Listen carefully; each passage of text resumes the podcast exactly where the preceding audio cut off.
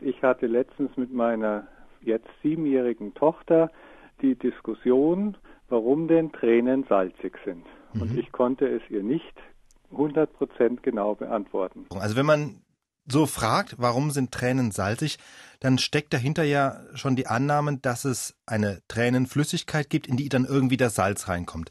Die Pointe an der Geschichte ist, es ist eigentlich genau umgekehrt. Die Tränenflüssigkeit, die entsteht in den sogenannten Tränendrüsen, die befinden sich etwas oberhalb vom Auge. Ich drücke jetzt bei dir mal nicht auf die Tränendrüse. Dann, die befinden sich oberhalb vom Auge und jetzt müssen diese Drüsen eine Flüssigkeit erzeugen. Das heißt, die müssen irgendwo Wasser herbekommen. Wie machen sie das? Die haben keinen Wasserhahn, sie haben keine Pumpe.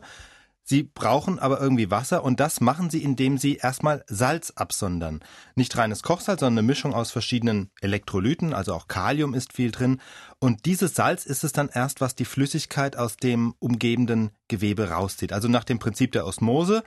Also das Prinzip, dass eine Flüssigkeit immer dorthin drängt, wo die Salzkonzentration höher ist, kennen wir, wenn wir Tomaten salzen, die ziehen dann Wasser, weil eben die Salzkonzentration auf der Tomatenoberfläche größer ist, deswegen tritt das Wasser aus. Und genauso macht es die Tränendrüse, sie sondert Mineralsalze ab und diese Salze ziehen dann die Flüssigkeit aus dem umliegenden Gewebe. Das heißt dann, wenn ich es richtig verstanden habe, die Tränenflüssigkeit ist im Prinzip salzig, weil sich ohne Salz die Tränenflüssigkeit eben gar nicht erst bilden würde. Genau. Wobei man ja sagen muss, die Tränenflüssigkeit, die dient ja in erster Linie nicht dem Erzeugen von Tränen, also den richtigen Tränen, die uns dann über die Wange kullern, wenn wir traurig sind oder freudig erregt sind. Der eigentliche Zweck der Tränenflüssigkeit ist ja erstmal die Hornhaut feucht zu halten, also sie mit Nährstoffen zu versorgen, auch zu reinigen, ist ja sozusagen die Scheibenwischerflüssigkeit des Augenlids.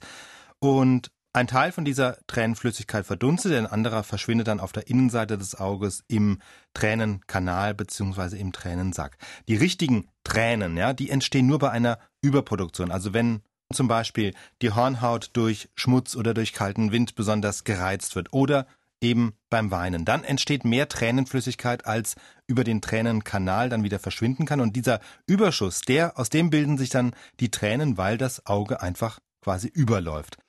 Wir haben jetzt so viel über das Salz in den Tränen geredet, aber warum produzieren wir überhaupt Tränen, wenn wir traurig sind? Ja, schöne Frage. Weiß bis heute niemand so richtig. Also es ist nicht erkennbar, dass das Weinen mit Tränen irgendeine physiologische Funktion hat im Sinne von, es ist irgendwie für den Körper wichtig.